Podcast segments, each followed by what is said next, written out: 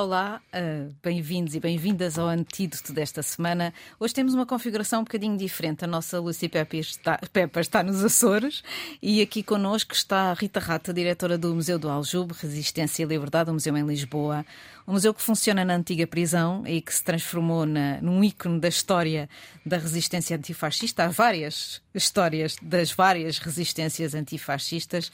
Um, nós lembramos de ti porque estas semanas de abril e maio e esta é, é, é, tempo de rememorar o passado e este ano nós achamos no, no, no, no programa passado ainda falámos sobre isto. Há, há, agora, como as gerações já estão muito distantes disso, há uma outra forma de olhar para estas coisas e é um bocadinho aquilo que tu tens tentado fazer no museu, ou seja, presentificar, atualizar. Olá, bom dia a todas. Obrigada pelo convite para estar aqui convosco. Um, num museu que fala da memória, da resistência e das resistências um, à ditadura, uh, há um objetivo de quando este museu foi criado de preservação da memória. Mas quando temos que falar com gerações que não viveram esse período, um, é interessante pensar na preservação e na partilha da memória. Então, é pelo menos da forma como eu vejo, acho que existem muitas formas de ver esse projeto. O projeto, da forma como eu vejo, é interessante pensarmos quando partilhamos a memória de resistência, de como as resistências de hoje também estão ligadas às resistências do passado. Então, quando pensamos em coisas tão atuais como a luta contra a precariedade, pensar que isso já estava nas primeiras lutas desde sempre, dos primeiros primeiros de maio, ou como as questões sobre a igualdade salarial entre homens e mulheres também foi sempre uma presença e continua a ser, passados 137 anos do primeiro primeiro de maio, ou então mesmo as questões relacionadas pelas lutas uh, pelo ambiente, sobre as questões sobre múltiplas formas de resistência. Então, um, quando nós temos, pelo menos na minha na forma como eu vejo o mundo, como eu vejo a vida, quando nós temos que trazer outros a refletir connosco sobre isto, um, fazê-lo a partir dos seus lugares, das suas perspectivas e das suas resistências, é uh, também um ponto uh, que acrescenta perspectiva ao que é hoje resistir, hoje em dia, não é? Um, e isso é interessante percebermos como é que há uma subjetividade e uma perspectiva tão ampla sobre isso, não é? Uh, para quem nunca visitou o Museu do Aljube, ele fica na Rua de Augusto Rosa, perto da sede de Lisboa. Foi uma prisão durante séculos, mas na altura da ditadura encarcerou e torturou, aliás, presos políticos. Há uma frase arrepiante junto a uma das portas, um, onde se lê: Por aqui passaram milhares de presos políticos entre 1926 e 1965. Como é que o museu tem homenageado estes resistentes, perseguidos, eh, muitos pela PIDE, e, mais importante, como é que tem envolvido a comunidade ali daquele bairro também? Uhum. Então, aqui, o museu, eu costumo, eu costumo dizer que o museu é um lugar de vontade e de necessidade. E, em primeiro lugar, um lugar de vontade, porque esta este museu surge a partir da mobilização de antigos presos políticos para preservar um lugar de memória na cidade de Lisboa. Então, uh, até uh, existir, esperemos que em breve, no próximo ano, o Museu Nacional em Peniche, em 2015 foi a primeira vez que no tecido museológico português surge um museu sobre a história da memória da resistência antifascista, o que não é uh, o que para muitos pode parecer porque, porque é tão tarde, e de facto essa é uma, é uma é outra verdade. discussão que podemos uhum. fazer, mas na verdade em Espanha ainda não existe um museu sobre isto. Então também é um, um os, os, espanhóis que assinam o livro de visita e quase todos assinam, dizem sempre um, estamos em luta para que aconteça um, para que se uh, crie um museu com estas características. Às vezes é bom pôr as coisas em perspectiva assim, não é? Sim, e eles aprovaram recentemente uma lei de memória democrática. Uhum. Então um, este museu é um lugar de uh, vontade, em primeiro lugar, dessas pessoas que foram uh, um, presos, antigos presos políticos, os homens que tiveram ali, porque as mulheres eram enviadas para Caxias, mas é também um lugar de necessidade, um lugar de necessidade de partilhar e preservar a memória para que não aconteça outra vez, de educação para os direitos humanos. Então um, há um trabalho que é um trabalho diário e que é um trabalho muito direto que fazemos com as escolas do ensino secundário, mas também com as escolas do ensino superior, para além do público mais geral, que é um trabalho também de, um, em primeiro lugar, de um, revelar, não é? Porque quase toda a gente uh, que visita o museu uh, conclui que um, não tinha consciência de que 48 anos de fascismo tinham tido uma dimensão tão forte e tão dura, não é? Em Portugal existiram cerca de, por baixo, 36 mil presos políticos referenciados em fichas ou em documentos uh, policiais. Portanto, muitos foram presos sem ficha prisional. Estamos a falar de um número que está subavaliado, uhum. não é? Isto não contabilizando os presos que estiveram nas antigas colónias, que sobre esse então há um desconhecimento ainda muito maior. Não é? Estamos a falar de presos sobre os quais existe um, um, uma referência.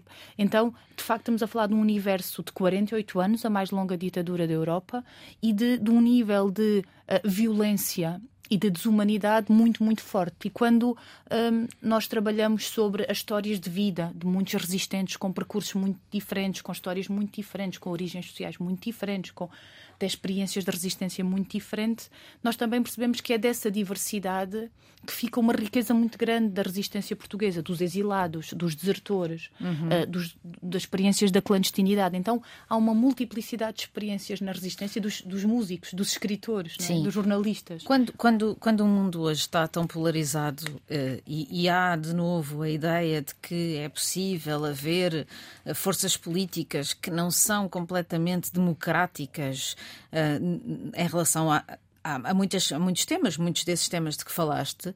Tu sentes que quando há pessoas que visitam este museu mudam de ideias sobre isso ou a polarização leva a que essas pessoas simplesmente não ponham lá os pés? Um, eu acho que quem vai a este museu, um, eu costumo identificar um público orgânico, que são antigos familiares de presos uhum. políticos, uhum. presos políticos, investigadores, que são pessoas que conhecem este período profundamente, que estudam e que podem ouvir qualquer testemunho em quaisquer condições que conseguem retirar da informação, mas também um público adotivo, que é o público escolar, que é um público com o qual nós fazemos um trabalho muito próximo, e depois um público mais improvável. Mas mesmo dentro do público improvável, alguém que vai ver um concerto, alguém que vai ver um participa num ciclo de cinema, num ciclo de conversa, eu diria que há sempre um compromisso com os ideais da liberdade e da democracia. Um, e quem não tem esses ideais haverá, andará por outros ou, ocupando outros espaços. Mas o que eu sinto é que mesmo os professores, quando uh, em tantos museus que existem na cidade de Lisboa, professores que têm que vir do Algarve, que têm que vir uh, do distritos uh, do norte do país e do centro e decidem vir a Lisboa e um dos museus que escolhem é aquele museu, isso também me dá uma grande esperança que, apesar de tudo, continuamos a ter pessoas que percebem a importância da sensibilização. E eu acho que a visita ao museu, pelo menos a forma como eu vejo, é um ponto de partida, não é um ponto de chegada. E para mim é importante que as pessoas questionem só. E a partir daí que haja uma perspectiva crítica sobre aquele período, sobre o mundo, mais do que um, um, é impossível numa visita ficar a conhecer todas as dimensões de 48 anos de fascismo, mas pelo menos que fique uma curiosidade e quem se interessa mais sobre a questão da dimensão das mulheres e das mulheres que foram presas com os seus filhos, que possam aprofundar isso, quem interessar mais as questões uh, de como é que os intelectuais resistiram e de como é que as redes de solidariedade também entre eles se construíram, estudantes e as greves estudantis e as crises académicas. Então, é muito diferente a forma, por exemplo, como cada público, em função também dos seus lugares e das suas experiências, identifica. As pessoas racializadas, é óbvio que no espaço sobre a luta anticolonial se identificam muito, muito mais com isso, não é? Uh, então, um, é, é é sobretudo deixar um bichinho uhum. da perspectiva crítica sobre aquele período, mas também sobre o presente dessa forma. Não é? Uhum. Sim, a resistência também é enriquecida pela diversidade e tu também és uma resistente, uh, porque foste reconduzida como diretora deste museu no final de 2022 até janeiro de 2026 e na altura, quando foste escolhida para dirigir o museu, houve alguma resistência pelo facto de seres licenciada em Ciência Política e Relações Internacionais, pela Nova, aliás, e não em Museologia ou História, portanto, os saberes tradicionais. Uh, mas o balanço tão positivo destes últimos anos prova que esta, este outro olhar é necessário, não é? Esta diversidade de olhares acabou por, hum, por ser bom. Pois, eu acho que existem múltiplas formas, todas igualmente válidas, se forem comprometidas com os ideais da liberdade e da democracia, para olhar para o projeto. Eu uh, apresentei uma proposta e é a forma também como como eu me identifico, para mim é impossível, estando neste museu ou estando noutro lugar, separar isso da educação para os direitos humanos e sobre a questão fundamental dos direitos humanos. Então, um, a proposta, que para mim era muito importante falar sobre temas como as mulheres e a resistência, porque são temas uh, sobre os quais, quando eu decidi fazer a exposição sobre as novas cartas portuguesas um, e comecei a falar com várias mulheres uh, até uh, sobre a importância das novas cartas e percebi que não era assim um livro tão conhecido E, sobretudo, para além do conteúdo do livro, do que é que o livro teve de simbolismo político. Em 1972, quando o livro foi apreendido, percebi que aquilo que é adquirido para mim não é adquirido para os outros, não é? O mesmo sobre as questões das resistências à homossexualidade durante o Estado Novo, um, ou sobre as questões da luta anticolonial, do que é que significou a criação dos movimentos de libertação na luta pelas independências, mas também que existiu resistência à guerra colonial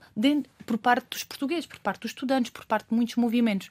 Então, acho que são múltiplas perspectivas. A mim interessava-me trabalhar estas, não é? Um, e isso tem sido, tem sido importante. Uh, este projeto, na forma como olho uh, este museu, é uma forma possível entre várias, não é? E, eu acho que o que é que tu, o que é que trouxeste da tua vida cá fora para essa abordagem? Eu, eu, eu lembro-me de pensar, mas isso é uma coisa que me acompanha sempre ao longo da minha vida, não é só sobre a questão de, de neste momento estar diretora, que eu não sou diretora, eu estou diretora, não é? Um, que é um, nós estarmos a falar para os outros, porque eu acho que estes, os equipamentos públicos de cultura fazem sentido para os outros, fazem sentido para nós que os dirigimos, fazem sentido para as equipas que os sustentam, mas existem para os outros, não é? Uh, e eu acho que o que eu trouxe é a minha permanente preocupação de comunicar com os outros e de querer chegar aos outros. Uh, e a outros que não são aqueles que têm mais facilidade em chegar, não é?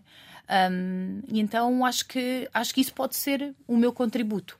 É um, como é que os espaços públicos de cultura são espaços de educação para os direitos humanos e podem ser transformadores na vida de tantos jovens, não é? Que a escola pública de facto continua a ter um papel fundamental no acesso à cultura. Muitos professores continuam a reinventar-se para que muitos jovens tenham acesso à cultura. Continua a existir muitos jovens que pela primeira vez que vão a um teatro, pela primeira vez que vão a um festival de cinema, pela primeira vez que entram no museu, é porque os de facto existe o um movimento da escola e dos seus professores nesse sentido, e eu revejo muito nisso, porque uhum. eu também sou um produto da escola pública, os meus professores tiveram sempre um papel muito importante na minha formação, então cada vez que eu estou a pensar numa estratégia de desenvolvimento público, desenvolvimento e de formação de públicos, eu coloco-me muito nesse lugar também, não é? E cada um colocar-se-á no seu lugar, obviamente, mas para mim, um eixo estratégico da, da democratização do acesso à cultura, da formação de novos públicos, de trazer novas visões, para mim é muito importante. Isso também contribui para a, a, mudança de paradigma de um museu, não é? Porque um museu geralmente é visto como um repositório de um acervo que não muda, não é?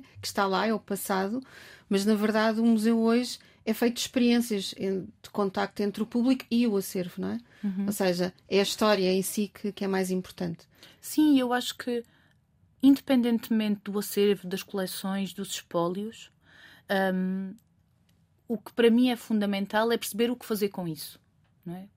Uh, o, o, que é que nós podemos fazer com, um, com um, uma, um, um, conjunto de testemunhos audiovisuais que nós recolhemos de pessoas que uh, tiveram a generosidade de dar o, melhor das suas vidas, o melhor dos seus anos, que se tiveram prejuízos uh, pessoais e familiares muito fortes para lutar pela liberdade e pela democracia e o que é que nós conseguimos fazer a partir destas histórias, não é? Porque é, é óbvio que disponibilizarmos online duas horas de um testemunho, mais uma vez, um, um, investigador terá um interesse sobre aquilo que é completamente diferente de um interesse sobre um jovem. Eu há pouco tempo partilhei a experiência de nós estarmos com uma escola a partilhar um testemunho sobre a tortura e um, e um, e um estudante começar a rir. E não estava a rir-se quando alguém estava a a, a, falar sobre isto. E eu perguntei-lhe o que é que, porque é que ele estava a rir, genuinamente interessado. Uhum. Como é que ele, perante uma descrição tão violenta, ele estava a rir? E ele disse: Porque eu não acredito nisto. Isto é mentira. Esta pessoa, isto não pode ter acontecido. Okay. E isso e é então? interessante. Como é que a partir daí também desconstruímos isso? Não, isto é verdade, esta pessoa. Então, mas porquê é que, isto, mas porquê é que achas que é mentira? Porque ninguém arrancava unhas, porque isto era impossível, não é? Porque é incrível, também perante. É? A distância. Exato, para além da distância, como é que a banalização da violência hoje também no nosso cotidiano é tão presente uhum. que perante um testemunho de alguém que diz na primeira pessoa isto, não é? num vídeo neste caso, um, não existe uma ligação porque acham que aquilo não pode ter acontecido. E depois e o aluno a... ficou convencido.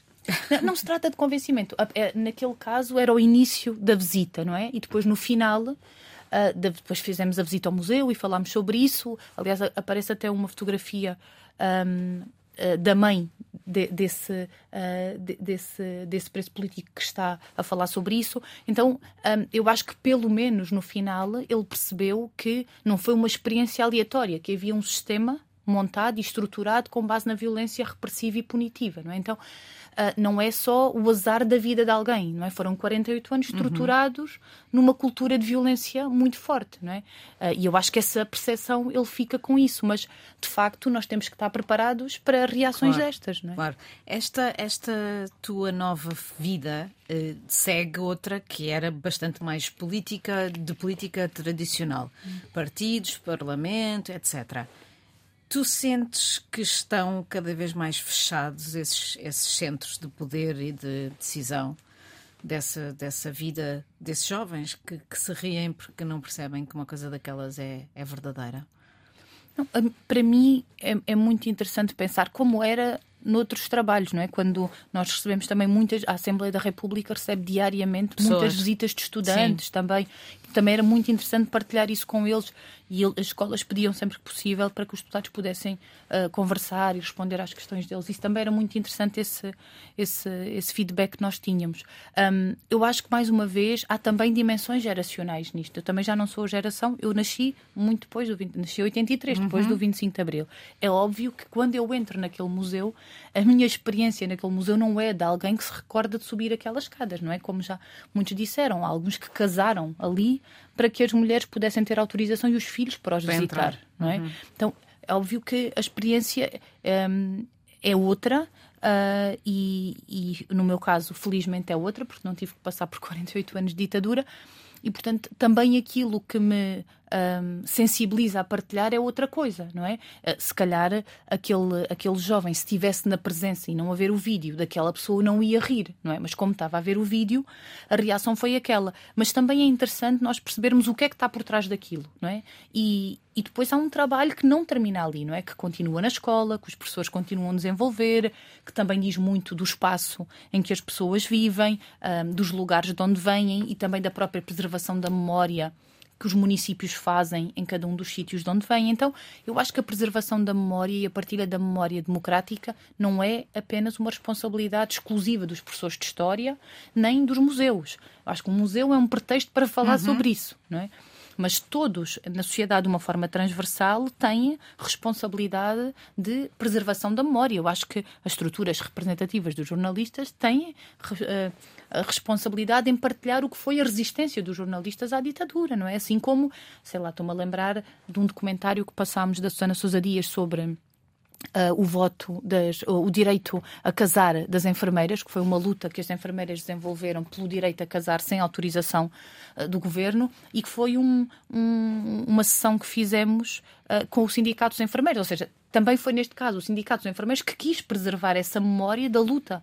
Uh, e elas foram presas, inclusive tiveram presas dirigentes desse, desse movimento, a Isaura Borges Coelho, por, por se terem organizado para lutar contra um decreto que, assim como existia para as professoras, existia para as enfermeiras. E nesse caso, o, nós, uh, nós acolhemos isso. Mas a, a, a, responsabilidade da preservação da memória é uma responsabilidade da cidadania, não é? De todos. Já vamos falar mais sobre isso na segunda parte. Agora vamos uh, um pequeno intervalo. Até já.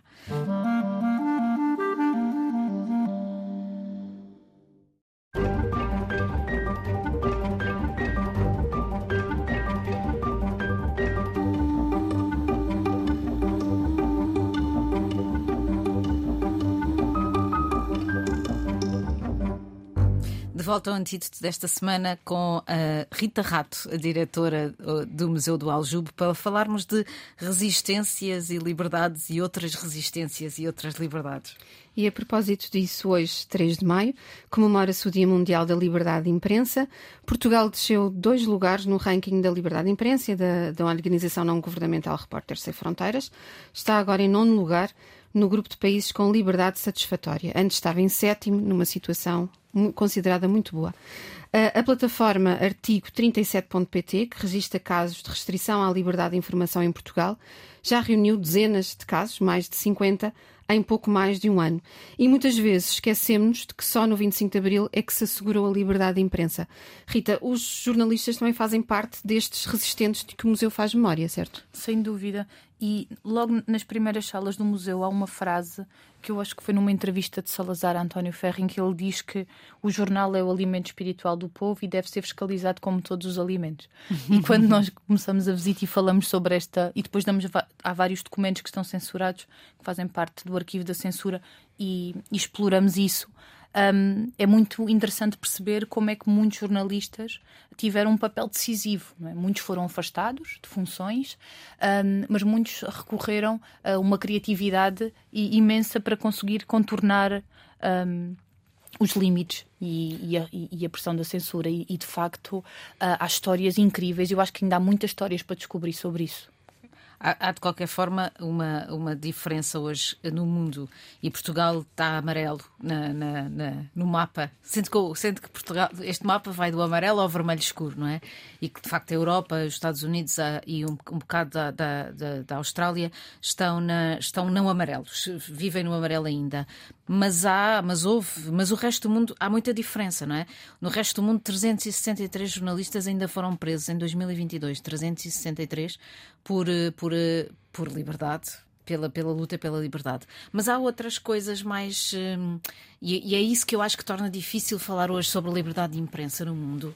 Porque as, a, a, os ataques à liberdade hoje são subtis, são muito mais subtis do que esses ataques, Rita, do que, que estão, de que estão uh, falados no museu. E eu sinto muito isso quando eu fui ao museu e eu vi, pronto, ah, o corte, a prisão, a, a tentativa de calar mesmo uma boca, uma pena é muito diferente daquilo que existe hoje. E quem vive no mundo dos mídia sabe que os eh, ataques são mais subtis, são económicos, por exemplo, a, a questão económica da, da, da, da impre... do jornalismo. Ou seja, não haver modelo de negócio para o jornalismo hoje em dia e ser muitas vezes um sufoco, tentar fazê-lo com quem? Quem é que paga? Se as pessoas não pagam, quem paga? Se, se, se, quem paga como é que condiciona essa liberdade. São coisas que estão muito mais na ordem do dia e quando, quando o Guterres faz um grande, um grande um grande discurso hoje, porque este livro Dia de Liberdade de Imprensa é da, é da ONU, uhum. e ele diz: uh, acabem com as ameaças e com os ataques, acabem com a detenção e, o, e, o, e, a prisão de jornalistas simplesmente por fazerem o seu trabalho. Mas ele também diz: acabem com as mentiras e com a desinformação acabem com o targetizar da verdade, portanto, o ameaçar a verdade e, os, e, os, e quem a diz. Esta questão da verdade, por exemplo, na Europa e nos Estados Unidos, onde no, na Europa do Leste e nos Estados Unidos, é all over the place, portanto, em todo o lado, um, é uma questão que não é assim tão simples, não é? Porque, como tu dizias, aquele miúdo não sabia que aquela, que aquela prisão existia e que, aquilo, que se arrancavam unhas a mesma incredulidade é hoje usada e a mesma ignorância, não é? Digamos assim, de, uma, de, um ponto de vista positivo, não é? Não estou a falar de ignorância dizendo que o miúdo é estúpido. Não, ele é uhum. simplesmente não, não é um sabe. produto do seu ambiente. É um produto é? do seu ambiente. E portanto, esta ideia de que eh, Portugal está amarelo está. Sim, mas, mas uh, Rita, eu acho que também é interessante perceber. Estavas a falar da questão da subtileza. Estava. Muitas vezes as pessoas não se apercebem de que esta restrição à liberdade de imprensa subtil, como, por exemplo, uma conferência onde não há claro. abertura para perguntas, onde há pressões da entidade patronal para os jornalistas fazerem isto e aquilo, onde, por exemplo, os jornalistas são proibidos de aceder a uh, determinados documentos, ou a própria vigilância dos jornalistas, vigilância subtil, tudo isto contribui para um jornalista, para um jornalismo com muito menos qualidade. Uhum. É? Ou seja, no, forma, no fundo é uma forma de censura subtil mas que eu não sei quais são as consequências uhum. disso.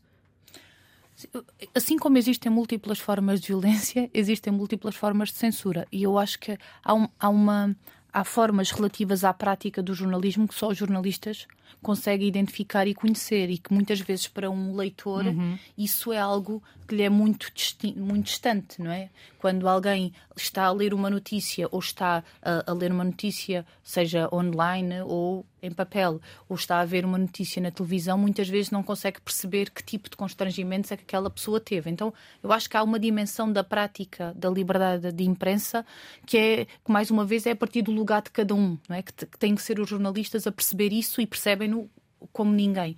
Mas depois há outra dimensão também de, de, de da censura económica, para além de, de, outro tipo de censuras que obriga já a uma análise mais fina.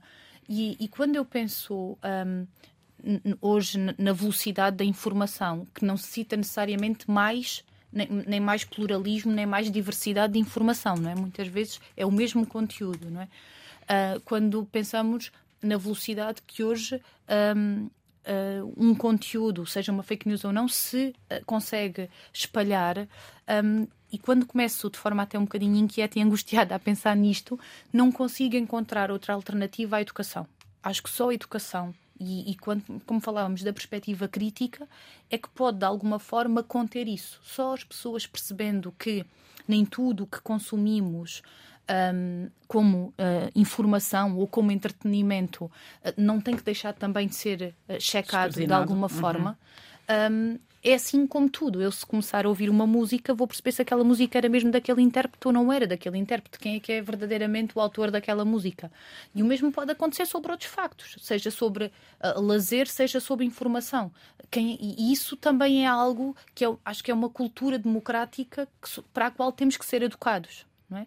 Quando nós confirmamos um facto num manual escolar, uhum. também podemos ser educados para dizer este, vamos confirmar se isto é assim, não é? Exato. Essa cultura da confirmação e do rigor é algo que é muito ausente. E, e, e, tu puseste aí uma questão muito importante, que é os mecanismos da análise da informação, de, dado que ela é cada vez mais complexa, não é? Por exemplo, quando, quando tu disseste há pouco, e, e se aquele. Se, e voltando atrás, porque esse exemplo eu acho que é mesmo muito forte e pode ser o que as pessoas levem deste programa para depois contarem aos amigos lá fora. Que é quando no Museu do Aljuba há um miúdo que se ri porque acha que aquilo não é verdade e está a ver um vídeo se calhar a forma como isso está a ser transmitido, o vídeo, é que fez com que ele duvidasse. Como tu disseste, uhum. se a pessoa estivesse ali, com as lágrimas nos olhos, provavelmente a lembrar-se desse momento, essa proximidade, essa não mediação, ia fazer com que essa criança percebesse melhor integrasse melhor. O problema da mediação e da forma como nós hoje em dia é, é tão fácil aceder a tantas coisas e, no entanto, é tão mediatizado o mundo para nós. Tu podes estar fechado uhum. em casa, uhum. feito um incel, e ter acesso ao mundo todo. Só que uhum. tens o acesso a um mundo que não é um mundo real de carne e osso. Uhum. Sim, também a desinformação, no fundo, levou-nos a duvidar de tudo. Nós, nós vivemos sob o princípio da Era desconfiança, bom. não é? Não? E não o princípio da confiança. Por isso é que o miúdo duvidou, não é? Porque ele vive no princípio da, da desconfiança. Esperemos que isso seja levado de forma positivo. positiva. Sim, exatamente. quando nós falamos em desinformação, partimos do princípio que a informação está garantida. É? Exatamente. É? Por isso é que falamos no contrário. Exato. E há muitas pessoas a quem eu ouço, jovens, menos jovens, dizer eu já não me quero informar. É? E, e, como é que nós chegamos a essas pessoas que dizem eu já não quero ler notícias, eu já não quero ver o telejornal? E, e eu acho que esse é o grande desafio. Eu gosto muito de pensar como é que chegamos àqueles que aparentemente já desistiram. Sim, e para, e, para, e, para, e para chamar aqui a atenção de uma coisa que te é cara do ponto de vista ideológico. Grande parte dessa, dessas pessoas que estão fora das notícias, que são outsiders completamente, vêm de classes sociais que neste momento não, são, não estão a ser privilegiadas nos mídias. O Reuters Institute acabou de fazer o último estudo que fez, foi sobre pessoas que são deixadas para trás. E há, de facto, a falta de uma, uma classes sociais para quem os mídias falem. Eu, eu volto ao exemplo de ontem, e porque to, nós todos assistimos, uns mais que outros, ao, ao, ao drama de demissão, não demissão do ministro, a opinião de Marcelo sobre isso, o que é que vai acontecer, o que é que Costa vai fazer, o que é que aconteceu até agora. Prova, por um lado, uma coisa engraçada que é que pode haver um, um, um governo de maioria absoluta mais instável do que um governo de minoria, como aconteceu com a, com a chamada geringonça. Mas quantas pessoas estão de facto preocupadas com esta bolha política de tricas partidárias? Para quem é que nós estamos a falar? António Costa fez uma referência a isso, até de uma forma um pouco demagógica quanto a mim, eh, que foi ah, ao contrário do que os comentadores todos disseram no dia de hoje, eu não vou demitir-me, nem vou demitir o ministro.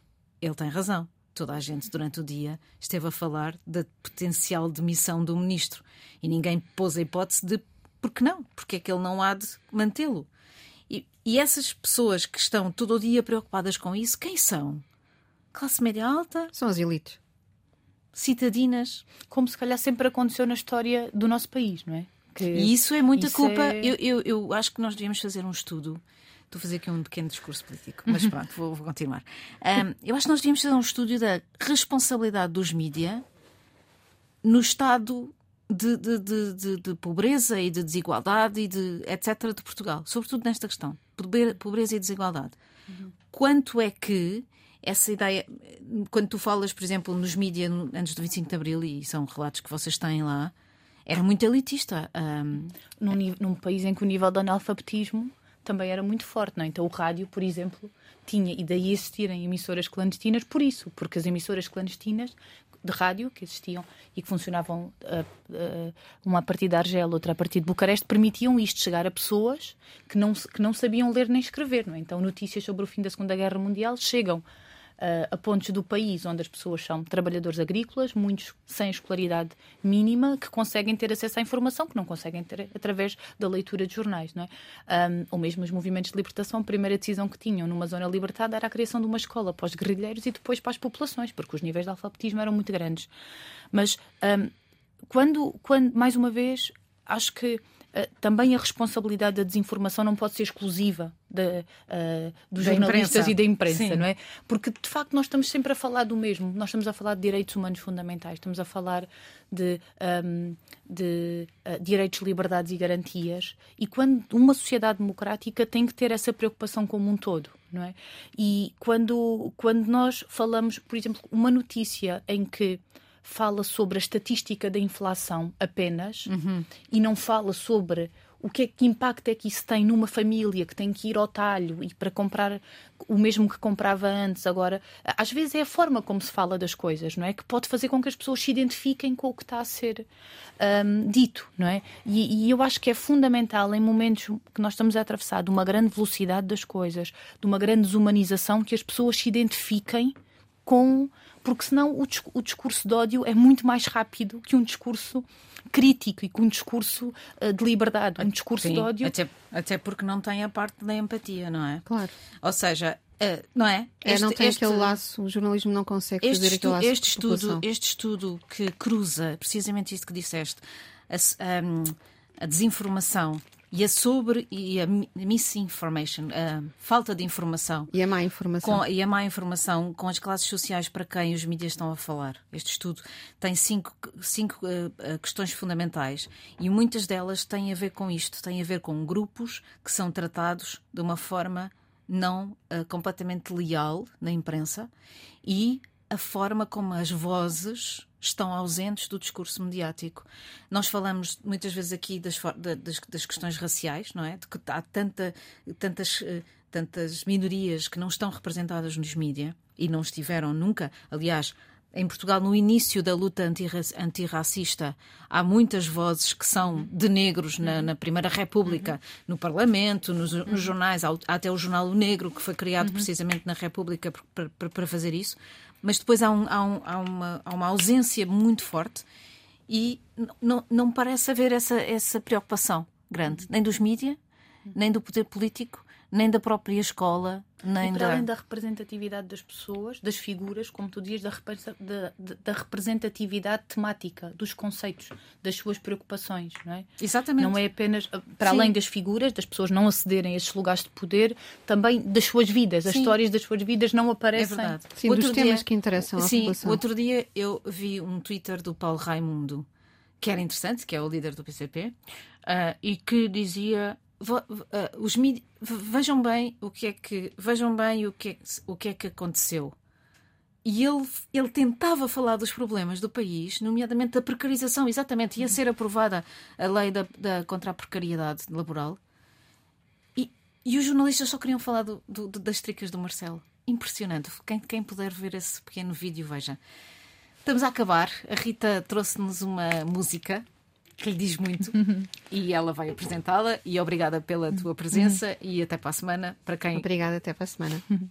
Então, Qual a é? música é o, é o Cantar Alentejano do, do Zeca Afonso, que é uma música que estava no álbum. Um, do Cantigas de Maio, que foi um álbum do Zeca de 71, onde estava a Grândola, e a Grândola não foi censurada, e esta música é uma música, um, mais uma vez, onde o Zeca homenageia uh, pessoas. E o Zeca foi, um, foi profundamente solidário com várias pessoas. E esta música fala do assassinato da Catarina Fêmea. E perante um, um, país que tinha censura, ele também, através da música, conseguiu fazer isso. Com a Catarina Fêmea, com o Zé Dias Coelho e a Morte Saiu à Rua, com um, a Conceição Matos e o Alfredo Matos, a que ele dedicou várias músicas. Então, o Zeca teve sempre um, um papel fundamental de muita solidariedade com todos os que uh, eram presos, torturados e resistiam. E isso acho que também é a chave para isto. A, a, resistência está sempre associada à solidariedade. Os que resistem só resistem porque há solidariedade entre eles. E isso acho que também tem que ser inspirador neste Dia Mundial uhum. da Liberdade de Imprensa para tudo o que temos que continuar a, a lutar e a defender. Obrigada, Rita. Obrigada. E até para a semana.